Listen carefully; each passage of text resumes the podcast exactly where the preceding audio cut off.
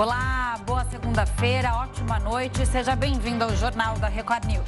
Olá, uma boa noite. Vamos aos destaques desta segunda-feira. Campanha de vacinação de crianças atinge menos de 20% do público-alvo. Polícia de Goiás investiga ameaça de ataque armado contra a escola. Produção de veículos atinge nível mais baixo em 19 anos. E ainda, esforços diplomáticos contra a invasão da Ucrânia se intensificam.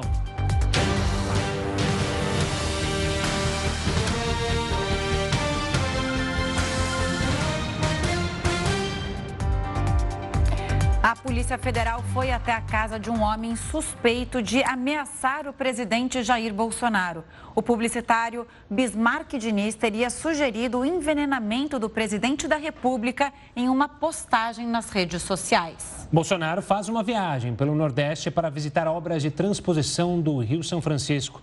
Bismarck postou que alguém deveria aproveitar a presença de Bolsonaro para envenená-lo. A Polícia Federal não chegou a fazer buscas e o publicitário não foi preso. O ministro da Saúde, Marcelo Queiroga, afirmou que o Brasil não deve começar a aplicação da quarta dose da vacina contra a Covid-19 neste momento. Marcelo Queiroga disse hoje em conversa com jornalistas que a quarta dose ficará para outro momento de 2022. Bom, a área técnica tem discutido isso. A secretária Rosana conversou comigo na sexta-feira passada, disse que o grupo técnico, nesse momento, ainda não avalia aplicar essa, essa quarta dose, como se chama, né? Mas na prática seria a dose de 2022. O que nós temos é doses para garantir que todas as doses necessárias que sejam é, recomendadas pelos técnicos, elas sejam disponibilizadas para a população brasileira. O ministro da Saúde afirmou que a pasta trabalha para garantir a distribuição dos imunizantes para os brasileiros e ressaltou a importância da vacinação para conter casos graves da Covid-19. Questionado sobre os números baixos da vacinação infantil, o ministro afirmou que é preciso convencer os pais sem obrigá-los a vacinar os filhos. Essas vacinas, todas elas, elas foram desenvolvidas num curto espaço de tempo, né? isso já é um grande avanço da ciência e nós temos que avançar é, de maneira sustentada, é, trazendo os, os pais para buscar a vacinação, sem obrigá-los, porque é pior. Né? Então vamos a trabalhar para que todos possam exercer esse direito. Vamos então a Brasília falar com a repórter Nathalie Machado. Nathalie, o ministro deu pelo menos três entrevistas aos jornalistas, você acompanhou tudo de perto. Ele, como a gente viu, explicou por quê é, de não ser o momento de pensar numa quarta dose, mas de fato hoje há uma maior pressão sobre o sistema de saúde, né? Olá, Gustavo, Camila, boa noite, boa noite a todos. É exatamente isso. E olha, três entrevistas e, pelo visto, a expectativa da imprensa também é que ele dê a quarta, porque tem muita gente posicionada ali na entrada principal, onde passa o ministro da Saúde. Mais tarde, um pouquinho, ele deixa aqui o Ministério da Saúde. E, como você falou, há realmente essa pressão, porque a gente vem numa onda aí de contaminações por conta da variante Omicron. O sistema de saúde está sobrecarregado. O ministro, inclusive, nas uh, entrevistas falou sobre isso, mas ele destacou que há um maior número número de internação, porém não há um grande número de morte. Na avaliação do Ministério da Saúde, a situação está controlada, que teria havido um pouco de escape nessa imunização, é, nessa proteção com relação à variante Omicron. Pontos que foram criticados, assim, que foram ressaltados, na verdade, pelo ministro, que se deve levar em consideração, é que ele quer alertar aos pais é, dessas crianças de 5 a 11 anos de idade que levem, né, que possam levar, sim, essas crianças para se imunizarem, mas que isso não seja uma obrigação. Então, essa expectativa em torno de todos esses estudos também que estão sendo desenvolvidos. Uh, se estende a essa preocupação do Ministério da Saúde. É isso que ele tenta ponderar toda vez que ele fala com a imprensa. Vale ressaltar que essa quarta dose ela já é autorizada desde o final do ano passado para os imunossuprimidos e o governo também ainda avalia a possibilidade das pessoas que têm entre 60 e 70 anos também receberem é, mais esse reforço de imunização. Camila. Outros países já estão aplicando a quarta dose, a gente vai ver isso daqui a pouco. O Brasil definitivamente não segue o, a, cartilha, a cartilha de outros países, né?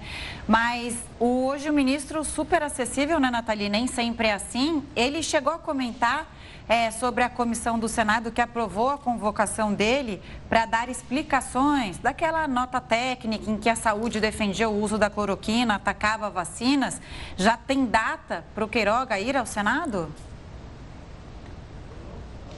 É, Camila, por enquanto ainda não tem uma data e o ministro, assim que soube dessa notícia, ele fez questão de passar aqui uh, onde a imprensa fica e dar a sua declaração. Ele chegou já dizendo, desceu do carro e já disse que não tem nenhuma preocupação, preocupação zero.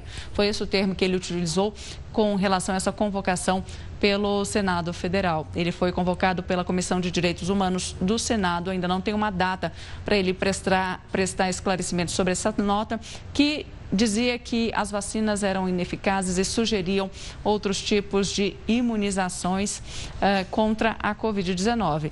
Então, a expectativa é que o ministro fale mais um pouco também sobre esse assunto após essa entrevista coletiva que ele deu hoje à tarde, mas a data ainda não está marcada. Camila.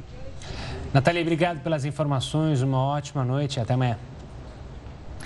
O Chile, como a gente estava dizendo, começou a vacinar com a quarta dose pessoas com mais de 55 anos. O processo acontece em meio a uma onda de 30 mil infecções por dia. A quarta dose já havia começado a ser aplicada no dia 10 de janeiro em imunos comprometidos, profissionais da saúde e idosos que moram em casas de repouso. Quase 90% dos chilenos já completaram o esquema básico de vacinação. E o Banco Central informou que vai disponibilizar um novo site para que as pessoas possam ver se há algum dinheiro esquecido. Pois é, o antigo sistema, a gente falou aqui, foi inaugurado no dia 24 de janeiro, mas por causa da grande procura acabou derrubando o site. As novas consultas poderão ser realizadas a partir do dia 14 de fevereiro, apenas com o login do governo. Quem tiver uma quantia a receber vai poder, obviamente, solicitar o resgate a partir do dia 7 de março. Anote aí na agenda. Ainda de acordo com o Banco Central, ao todo os clientes têm direito a resgatar cerca de 8 bilhões de reais. A cidade de São Paulo confirmou o primeiro caso da BA.2, uma subvariante da Omicron. A gente já falou aqui no Jornal da Record News sobre ela. A repórter Giovana Rizardo tem as informações para a gente. Boa noite, Giovana. Olá, boa noite Camila, Gustavo, boa noite a todos. O paciente é um homem de 22 anos que teve sintomas leves da doença. Ele já se vacinou com duas doses da vacina contra a Covid e aguarda agora para tomar o reforço. Olha, é, esta é a terceira confirmação da subvariante BA2 aqui no estado de São Paulo. O primeiro caso aconteceu em Guarulhos, na Grande São Paulo, o segundo em Sorocaba, no interior paulista. A Prefeitura de São Paulo chamou a atenção porque faz essa amostragem de pesquisas, né, junto com o Instituto Butantan. E desta vez, 100% das amostras era da variante Ômicron, então que está circulando aqui pela cidade. Agora, o Ministério da Saúde, com mais essa confirmação, já soma aí sete casos desta subvariante a BA2. Então, três casos no estado de São Paulo, outros três pacientes pacientes no Rio de Janeiro e também uma outra confirmação em Santa Catarina. Volto com vocês aí no estúdio.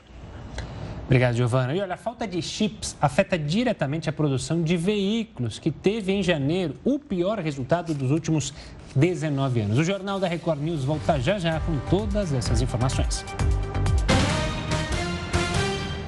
Estamos de volta para falar que a crise de chips semicondutores para carros continua e as montadoras não têm previsão para normalizar a produção.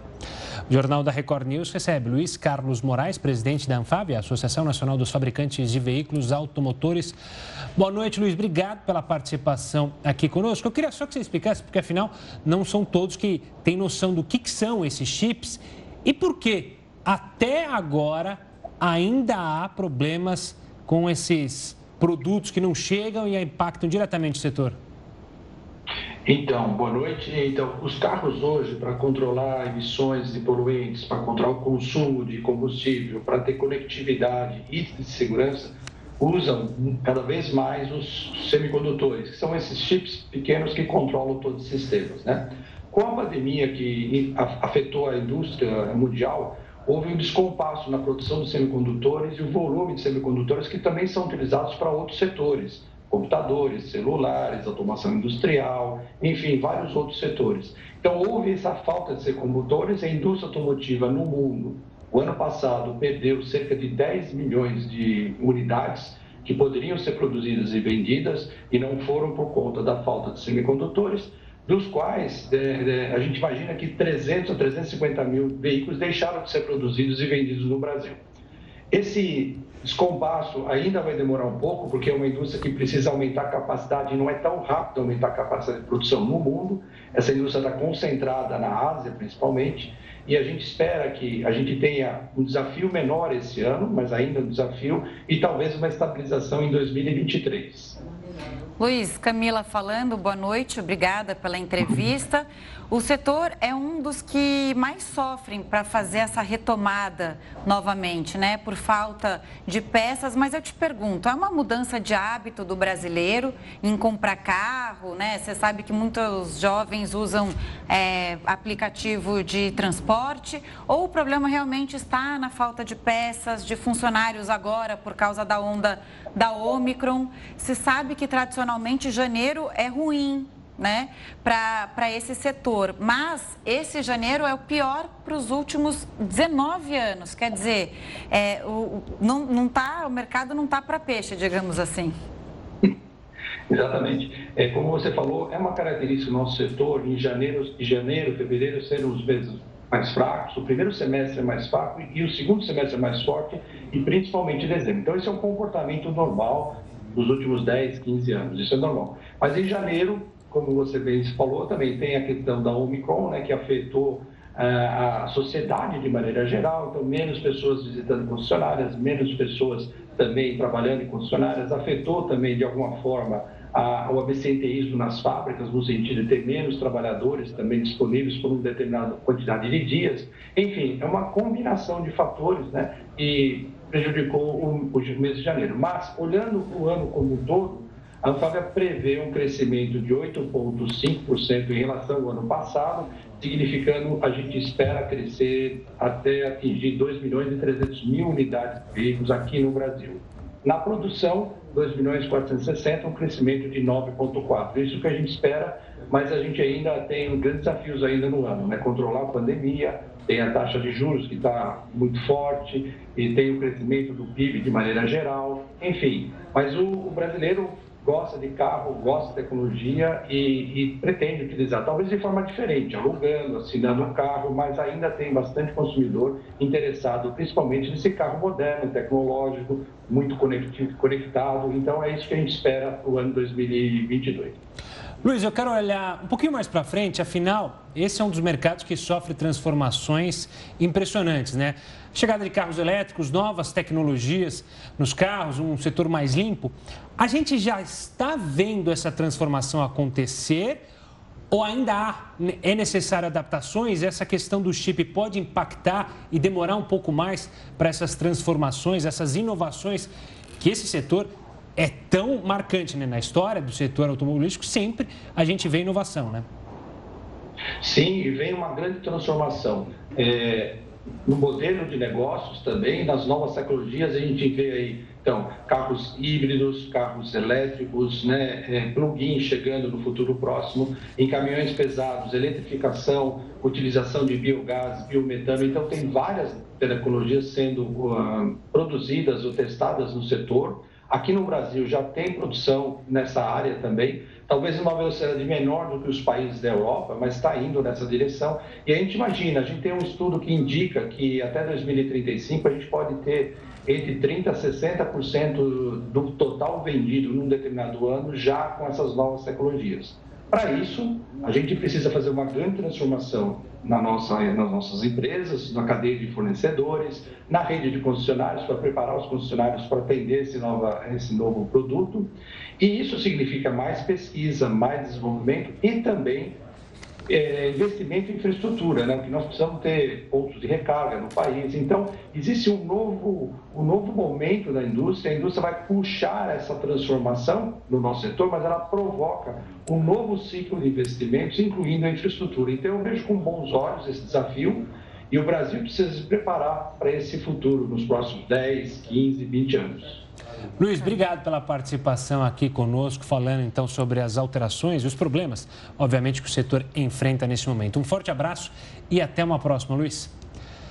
Bom, e você é fã de carros também ou não? Eu gosto. É? Você tem vontade também de ter um carro elétrico? Tenho, tá na moda, bastante. né, pessoal? Principalmente porque tá difícil pagar o, o a, gasolina, a, gasolina, né?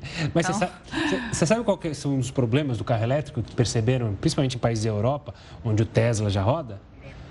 O barulho porque o carro elétrico faz pouco barulho. Então, muita gente acaba não percebendo que o carro vai passar e acontecem pequenos acidentes. Então, a indústria automotiva também está tendo que colocar barulho, veja só, nos carros elétricos para as pessoas ah, é? perceberem que eles estão passando por lá. Esse é o tipo de tecnologia que eu acho que vai ajudar muito, principalmente o meio ambiente. Então, sou a favor. Já o carro assim voador, como... não. Carro voador sim também. Carro voador depende. o que for mais piloto. fácil de dirigir. Bom, a gente segue falando sobre a produção de carros agora com ele, o Heródoto Barbeiro. Heródoto, ótima semana para todos nós. Vindo aqui para o assunto, juros altíssimos, como a gente estava dizendo eu e o Gustavo aqui, combustível caro. O que mais atrapalha o consumidor na hora de comprar um carro zero, hein, Heródoto, na sua avaliação? Salário baixo. Também. As pessoas perderam renda. As pessoas perderam renda, os carros subiram de preço por causa da inflação que você citou, e, consequentemente, então, você tem menos uh, possibilidade de comprar carro. Mas tem um detalhe que a indústria não conta. Qual é? O detalhe é o seguinte: mudou a legislação ambiental de 1 de janeiro para cá. Então, agora, eles são obrigados a colocar no carro mais componentes para evitar poluição do que no ano passado. Então, o que, que as indústrias fizeram? Fabricaram tudo que elas puderam em dezembro, que era a lei velha, não precisava tanto elemento, e, consequentemente, então, ah, chegou em janeiro, eles já tinham fabricado tudo que eles queriam fabricar. Então, esse é um ponto que a indústria não conta, que é o seguinte, os carros novos fabricados a partir de janeiro tem uma proteção do meio ambiente maior, o que é melhor, sem dúvida alguma, para o meio ambiente, principalmente para as grandes cidades brasileiras, onde o elemento, vamos dizer assim, que piora a qualidade do ar é exatamente o carro de uma maneira, o carro, os ônibus, motores diesel de uma maneira geral. Isso é um ponto. Outro ponto curioso é o seguinte: quando a gente diz, faltou peça, aí a pergunta é: cadê a indústria de autopeça brasileira? Que era tão poderosa? Sabe onde ela está? na Coreia, está na China, está no Japão, está em Taiwan, está no Vietnã. Em outras palavras, os carros também se globalizaram. Antes, você tinha que ter um nível de nacionalização no Brasil era obrigatório. Com a criação dos chamados carros globais, você não sabe de onde vem. Vem motor de um lado, roda de outro, vai por aí afora. Então, esse é um ponto. E qual é a peça que está faltando?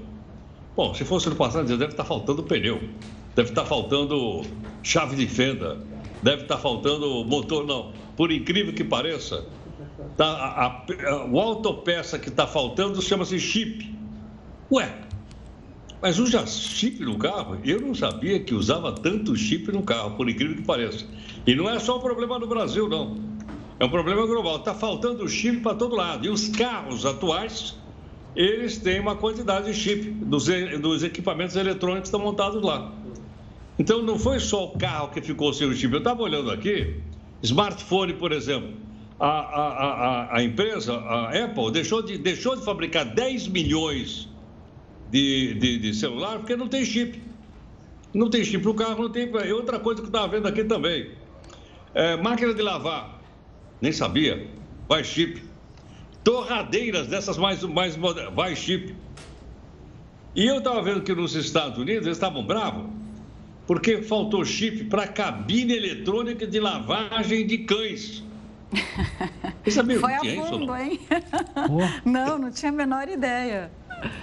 Entendeu? Cabine, depois faltou chip, que tem a cabine eletrônica, você bota o cachorro lá dentro e ele sai limpinho, limpinho, limpinho, porque os chips fazem lá. Então veja porque a indústria automobilística está inserida né, nessa nova conjuntura mundial e ela não é mais aquela antiga que chegou aqui no Brasil e, e, e, a, e as indústrias de autopeças era brasileira. Hoje ela é global. Então faltou o chip e o chip, mais uma vez, vem de onde? Vem da China, vem do Vietnã, vem da Coreia, vem da Tailândia, sei lá de onde vem, principalmente do, do, do continente asiático. Então são essas questões que fizeram que o mercado caísse. Mas, mesmo o mercado caindo, vocês devem ser testemunhas disso, os congestionamentos nas grandes cidades brasileiras continuam firmes e fortes. Pois é. Eu queria comentar um negócio para vocês pensarem comigo. Bom, se mudou a legislação, é, foi produzido mais carro no, até o final do ano passado, porque essa mudança ia ser em janeiro. Os preços não deviam acompanhar, na, na opinião de vocês dois? Pois não, Gustavo. Não, primeiro o relator, mas se quiser. É, é... Nosso relator, vai. Isso deveria ter acontecido se nesse país não tivesse revogado a lei da oferta e da procura. Pois é. Eu, eu lembro da época que tinha carro popular ainda, porque hoje em dia carro popular não existe mais. Aquele carro baratinho. Pras... Hoje em não. dia carro popular não existe. É no máximo para quem consegue comprar o carro barato são grandes locadoras que conseguem, por causa desse desconto, comprar muitos carros. Mas hoje em dia não existe. Só para fechar, eu lembro da época que você, Heródoto, circulava aí pelo centro de São Paulo com a sua combosa, que o único chip que entrava lá era a batata chips cebola e salsa que você comia a caminho do trabalho, não é verdade? Só para concluir, sabe qual é o ticket médio, preço médio dos carros do Brasil hoje? 74 mil reais. Inviável. Impossível ser Inviável. carro Sabe popular. qual é a indústria que está crescendo muito, por incrível que pareça? Eu fico até assustado. Está vendendo bem? A Porsche. Só fabrica carro de luxo. E eles estão com a produção toda vendida. Olha. O mercado de luxo cresceu muito, né? Tanto imobiliário como quem tem grana está comprando o que quer pela frente, né? E o que... caso dos apresentadores aí. Pô, quem dera. É Gustavo, né? Quem, di... quem... E, e... Há quem diga que é justamente porque como ficou represada as viagens de luxo, né? As pessoas não conseguiam viajar, muito desse dinheiro que elas iriam gastar no mercado de luxo com as viagens, está gastando com carro, com imóvel, enfim. Agora, Eu... é torcer para mim para a máquina de lavar não quebrar nesse período, né? Senão é. não vai ter peça. a gente volta a falar daqui a pouquinho, Heroto. Continua com a gente. Até já, Vamos querido. seguir aqui, olha só. A Controladoria Geral da União identificou que mais de 1 milhão e 800, 800 mil pessoas receberam auxílio emergencial de forma irregular. O prejuízo com os pagamentos indevidos foram constatados depois de mais de um ano desde a primeira parcela do auxílio emergencial. As irregularidades causaram um prejuízo de 809 milhões e 90 mil reais. Ou seja, mais de 1 milhão e 800 mil pessoas receberam as parcelas indevidamente. Este número equivale a 3,2% do total de beneficiários. Ao mesmo tempo, várias famílias não receberam todas as parcelas a que tinham direito. Para a CGU, isso pode ter acontecido depois que o Ministério da Cidadania adotou ações preventivas para suspender, bloquear ou cancelar benefícios com base em indicativos de irregularidades. Ainda de acordo com a controladoria, a pasta deve verificar as inconsistências cadastrais e avaliar a adoção de medidas para quem recebeu de forma irregular, faça a devolução.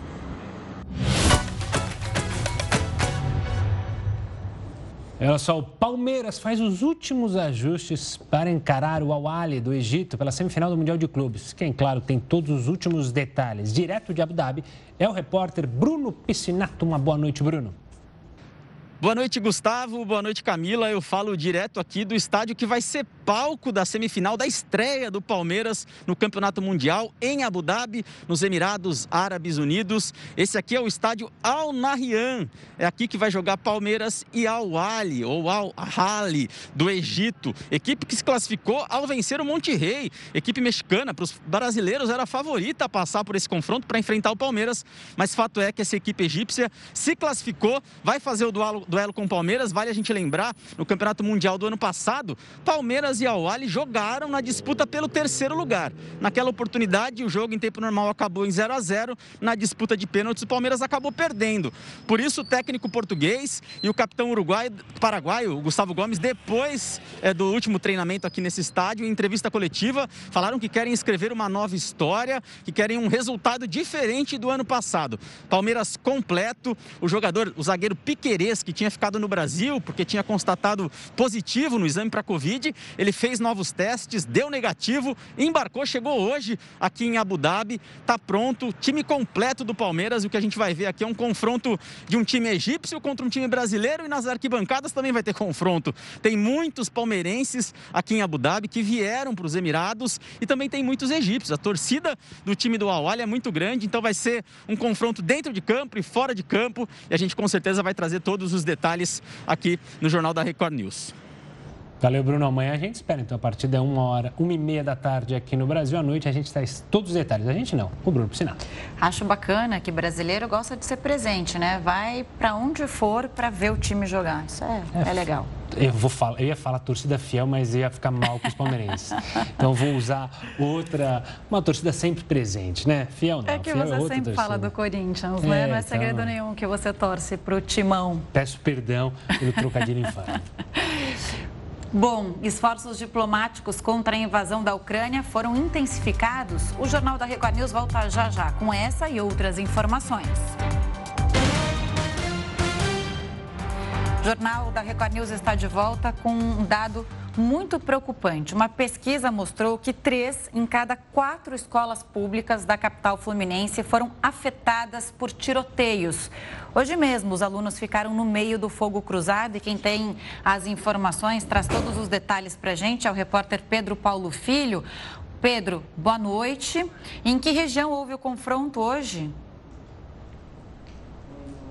Olha, Camila, foi na comunidade Vila Aliança, que fica em Bangu, na zona oeste aqui do Rio. A polícia fez uma operação por lá contra o tráfico de drogas. Houve esse intenso tiroteio. Só para lembrar os nossos telespectadores que no sábado já tinha havido um intenso confronto ali na região. Traficantes chegaram a bloquear os acessos à comunidade, prejudicando não só adultos, como crianças que estavam brincando nas ruas nesse finzinho de recesso escolar finzinho de férias. Bom, antes de tudo, uma boa noite para você, boa noite, Gustavo, e a todos que acompanham o jornal da Record News. Nesse primeiro dia de ano letivo aqui no Rio, pelo menos 25 escolas públicas tiveram que fechar as portas por causa da violência, para preservar a integridade de alunos e os profissionais da educação. Mas isso não é uma exclusividade dessa segunda-feira.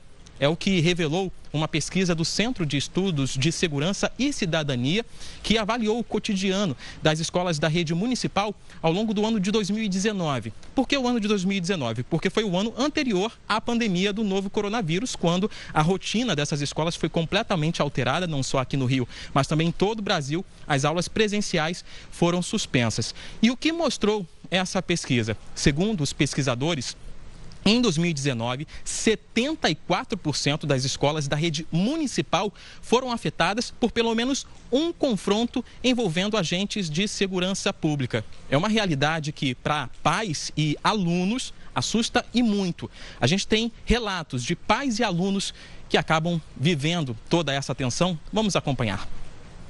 Aí a gente se esconde, às vezes fica embaixo da mesa, a gente fica no corredor a gente fica com medo. Será que a gente vai sair vivo dali? Bota a mãozinha no ouvido, a pequenininha fala, mãe, saiu tiro, a gente pega, baixa, bota a mão no ouvido e fica rezando para parar.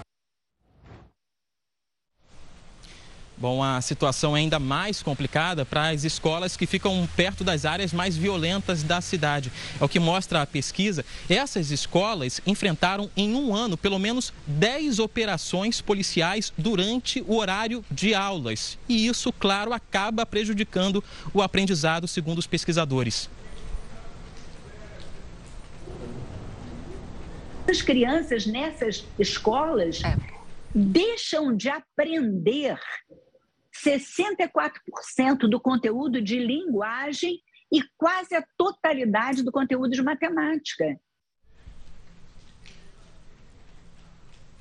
Bom, e a pesquisa mostrou ainda que as escolas que frequentemente estão expostas a esses tiroteios, isso acaba impulsionando a probabilidade de evasão escolar em 46,4%. Tanto medo acaba impulsionando, portanto, a desigualdade social. Eu volto com vocês dado muito preocupante, né? Uma pena. Imagina o trauma dessas crianças, né? Eles já saem muitas vezes de um ambiente violento para ir à escola, para ter é, essa experiência do aprendizado que deveria ser tranquilo, né? Essa deve ser, deveria ser tranquila essa experiência e de repente fica no meio do fogo cruzado. Infelizmente isso acontece bastante aí no Rio de Janeiro, como você mesmo relatou, né, Pedro Paulo? Obrigada, viu, pelas informações. Boa noite, até a próxima. Boa noite, Pedro. Olha, a tensão em torno da Ucrânia aumenta a cada dia. Novos avisos sobre invasão a qualquer momento pelos russos são divulgados pelos, pelo governo americano. Assunto para o Heroto Barbeiro. Heroto, você que é nosso professor de história, sabe muito bem como começa e como termina uma guerra. É possível dizer que há elementos aí para, quiçá, uma guerra nuclear entre as maiores potências desse globo? Gustavo, é possível, mas não é provável. Vou repetir. É possível, mas não é provável. Por que razão? Porque, logicamente, a gente sabe que as duas maiores potências nucleares do mundo são os Estados Unidos e a Rússia. Estava olhando aqui, cada um tem 13 mil ogivas nucleares. Significa o seguinte: dá para destruir o planeta Terra pelo menos uma dúzia de vezes. Como nós não temos uma dúzia de vidas, não, o máximo são os gatos que têm sete vidas, consequentemente, seria a destruição da civilização. Isso não é ficção científica, isso é um fato grave e um fato real. Logicamente que essa disputa em torno da Ucrânia, Rússia de um lado, Estados Unidos do outro, coloca o mundo sob tensão, realmente sob tensão. E não é a primeira vez que o mundo vive sob essa tensão. O pessoal, você falou da história, em 1962, houve uma crise dos foguetes em Cuba. E por muito pouco, mas por muito pouco, não houve uma guerra nuclear entre a antiga União Soviética e os Estados Unidos. Só não houve porque existia o tal do telefone vermelho, recém-inaugurado, que ligava a Casa Branca, em Washington, ao Kremlin, lá em Moscou. E o presidente americano na época, que era o Kennedy, conversava com o primeiro-ministro da, da, da União Soviética, o ditador local, que era o Nikita Khrushchev. Foi essa conversa que impediu que houvesse a, a guerra, uma guerra nuclear em 1962. Tem uma ideia? Vamos pegar um exemplozinho fraquinho. A, a bomba que os americanos jogaram na, Hiroshima em 1945. Na primeira meia hora, ela matou 69 mil pessoas. Depois disso, ela deixou mais de 150 mil feridos. Se houvesse uma guerra agora, uma guerra nuclear, nas primeiras cinco horas, morreriam 34 milhões de pessoas, porque, logicamente, as cidades seriam atacadas. Moscou seria atacada de um lado, Nova York e Washington seriam atacados do outro. Portanto, apesar dessa tensão muito grande, é improvável que isso aconteça, porque, obviamente, isso iria levar, então, o mundo a uma destruição. Mas não quer dizer que as pessoas tenham que baixar a guarda, porque não são apenas os Estados Unidos e a Rússia que possuem arsenais nucleares. Tem a China, tem a Índia, tem o Paquistão e provavelmente também Israel. Então é uma situação realmente bastante constrangedora essa, né? Da gente colocar o destino da humanidade na mão de duas superpotências. Rússia de um lado e Estados Unidos de outro. Pois é, veremos quais serão os próximos capítulos. Heroto, uma ótima noite para você, uma ótima, um ótimo fim de segunda-feira. A gente se encontra aqui amanhã no Jornal da Record News. Até lá. Obrigado, gente. Até mais. A polícia de Goiás investiga uma ameaça de ataque a uma escola. A gente te conta os detalhes daqui a pouquinho. O Jornal da Record News volta já já. Estamos de volta para falar que a Polícia Civil de Goiás investiga o autor de ameaças a uma escola pública de Lusiânia, em torno do Distrito Federal. As mensagens foram enviadas ao diretor do Colégio Estadual Vasco dos Reis Gonçalves. Em uma delas, uma foto de uma arma foi publicada. Outra mensagem faz referência ao ataque de Suzano, no interior de São Paulo, que deixou 10 mortos em 2019. As publicações deixaram pais, professores e alunos em alerta. Apesar da ameaça, as aulas não foram suspensas. Já a polícia de São Paulo apreendeu o celular de um adolescente na semana passada. Foram encontrados arquivos que faziam referência ao massacre de Columbine, que ocorreu nos Estados Unidos em 1999. Desculpa. Marina, a reportagem exclusiva é de Thaís Furlan, que tem todos os detalhes. A Polícia Paulista foi acionada pelo Ministério da Justiça, que recebeu uma denúncia do Serviço de Inteligência dos Estados Unidos. Os americanos interceptaram conversas online de quatro brasileiros que planejavam um ataque a uma escola aqui de São Paulo. Tudo aconteceria agora, no primeiro semestre do ano. A conversa é entre o adolescente de 17 anos que foi apreendido e um outro jovem ainda investigado. Este diz que quer roubar uma mineradora para conseguir dinamite e assim fazer carros-bombas. O rapaz, que foi ouvido pela polícia, diz na conversa que tem vontade de matar diversas pessoas e fazer massacres em escolas. O amigo incentiva dizendo: quanto pior, melhor. O ataque seria a um colégio estadual perto da casa dele. Na geladeira do imóvel estavam escritos os nomes de Dylan Klebold e Eric Harris, autores do massacre de Columbine, nos Estados Unidos, em 1999. Segundo a investigação, ele idolatrava o acontecimento, tendo fotos de um dos mortos e vários arquivos sobre o caso foi a busca incessante desse assunto na internet que despertou a atenção das autoridades americanas. O menor de idade foi ouvido na delegacia e liberado. Para analisar esses ataques, a gente conversa agora com o Lucas Goulart. Ele é doutor em psicologia social e institucional. Lucas, obrigada pela presença aqui. Boa noite. Bom, no Brasil esses ataques são mais raros, mas os casos famosos, como a gente viu aí nas duas reportagens, inspiram os jovens.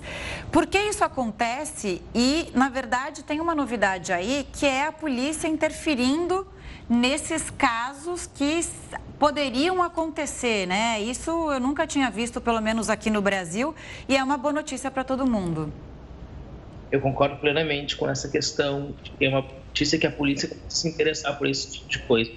Esse tipo de fenômeno tem pelo menos 10 anos que a gente reconheça, né? Que são, então, uh, homens, uh, principalmente homens brancos de classe média, muito jovens, que se organizam para a internet para criar um certo tipo de terror, né? Eu gosto de pensar esse tipo de coisa como terrorismo, porque eles literalmente gostam de divulgar esse tipo de, de coisa, divulgar esse tipo de evento, mesmo que ele não aconteça. Né? Teve também um evento que ficou muito famoso, de acho que uns 10 ou 12 anos atrás, de quando tinha um plano também de ataque ao UNB, por exemplo, que eram também organizados por esse mesmo tipo de gente, né? que algumas pessoas chamam de incels, e são, então, grupos organizados em alguns lugares da internet que têm como objetivo, e mais que isso tem como linguagem a questão do terror e de criar uma situação e uma sensação de violência.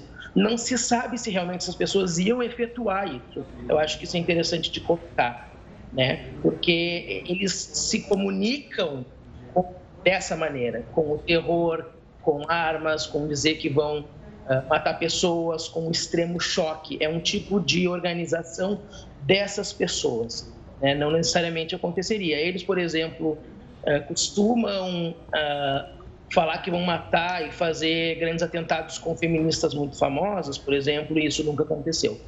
Então, eu gosto que a polícia está nesse momento interessada nisso, pelo menos porque é necessário sim um suporte de inteligência para que saiba-se o que está acontecendo nesses locais e se efetivamente podemos ter grandes tragédias como foi Suzano, por exemplo, ou Realengo. Doutor, você citou esses grupos e a impressão minha, ou nesses grupos, há sempre aqueles incentivadores que, na verdade, não, não planejam os ataques, mas incentivam jovens que passam, podem estar passando por momentos difíceis, enfim, a cometer esses crimes. Isso de fato acontece? Eu acho muito difícil fazer essa divisão, porque esses grupos, como eles mantêm esse tipo de comportamento e eles aumentam a violência como maneira de se comunicar e de ser reconhecido, tu nunca sabe quem é que realmente vai fazer, quem é que não vai fazer. Eu gosto muito uh, de um pensamento das pessoas que estudaram por muito tempo serial killers, que eles vão dizer que o mais importante é que tu, o Estado possa dar um suporte psicológico e de assistência social para as famílias, para que quando elas descobrem, ou pelo menos pensem, que seus filhos podem estar dentro desses grupos, essas pessoas possam ser ouvidas por um, por um profissional ou por outras pessoas. Porque é, isso é especialmente interessante de se pensar. Quando tu tem... Uh, efetivamente pessoas que, que atacam fazem essas coisas. Agora, há pouco tempo, nós tivemos um atentado de um rapaz que entrou num jardim de infância e atacou as crianças com uma espada. Uhum. Uh, tem uma série de questões que vêm antes. Só que os pais muitas vezes estão muito intimidados, não sabem o que fazer, não sabem com quem falar, é algo que é considerado vergonhoso.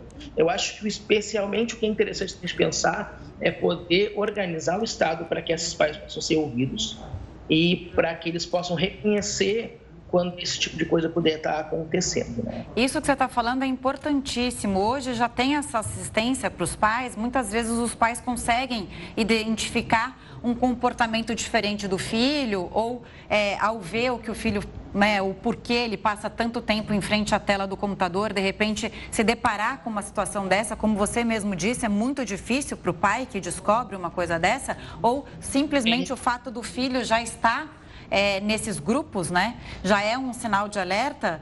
Esses pais têm assistência hoje? E só completando a pergunta da Camila, as escolas estão preparadas para, se os pais não sabem, saber expor Boa. que o seu filho está tendo comportamentos que é melhor abrir o olho? É engraçada essa questão, né? Porque eu trabalho com assistência social, se tu for pensar, as famílias que têm menos recursos estão melhor auxiliadas nesse sentido, porque elas sabem fazer uso da assistência, elas sabem fazer uso do CAS, e elas fazem uso desses lugares quando elas têm problemas de saúde, por exemplo eh, pública e de saúde psicológica, especialmente.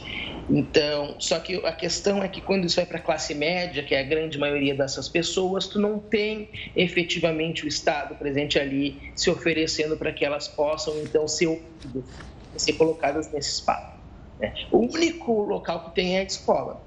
Então, a escola tem uma série de organizações é, voltadas para a saúde mental, especialmente para a aprendizagem, mas também para a saúde mental. É o local onde grande parte de questões, por exemplo, de violação de direitos são reconhecidos, né? abusos, violência, etc. Mas ainda, claro, tem muita dificuldade, porque tu vai ter pouquíssimos profissionais nesse, nesse, nas escolas pensando isso. Então, tu tem um profissional para, ao mesmo tempo, cuidar da aprendizagem, cuidar da saúde mental dos professores e cuidar da saúde mental dos alunos e dos seus pais. E muitas vezes essas pessoas não têm os recursos, por exemplo, se um professor descobre né, um, um, um site que mostra esse tipo de coisa e descobre que um aluno está ali, para quem ele vai falar? Né? Para a polícia? uh, para assistência social, não se tem esse tipo de pensamento ainda. Então, eu acho que a escola ela é um local interessante para poder se pensar isso, mas nesse momento ela não tem recursos, né, porque realmente a gente investe poucos recursos na parte psicológica da escola mesmo.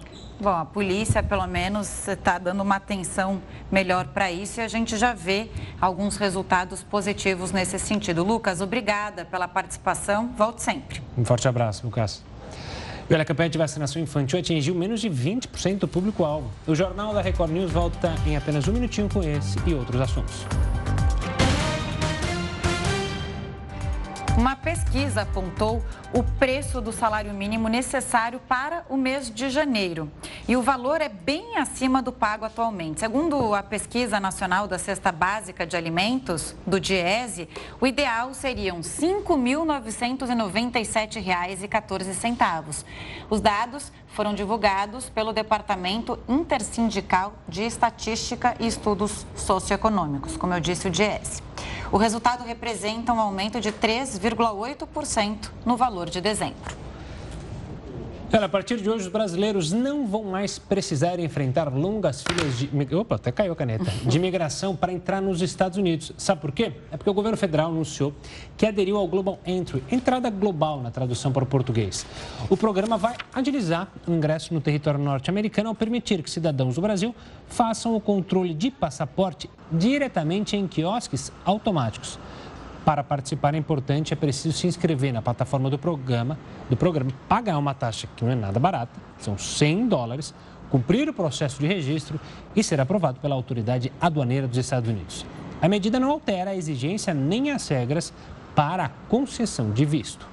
Essas filas são gigantescas, né? atrapalham muito a chegada de turistas aos Estados Unidos. Vamos ver se isso consegue fazer com que haja uma agilidade na hora do, de, de receber o brasileiro. E eu lembro que toda vez que, a primeira vez que eu vim para os Estados Unidos, tinha um medo, né? De não conversa na fila, senão eles vão te vão, vão filmar você e falar, ó, oh, esse cara não é bem-vindo. E eu adoro conversar na fila. Infelizmente, não Ixi, podia falar. Você é aquele chato. Não, não é chato, para não passar o tempo, né? No avião você também Passar gosta. Não, no é avião chato. não. É avião chato, não gosto. É na fila, na fila eu gosto, no avião não.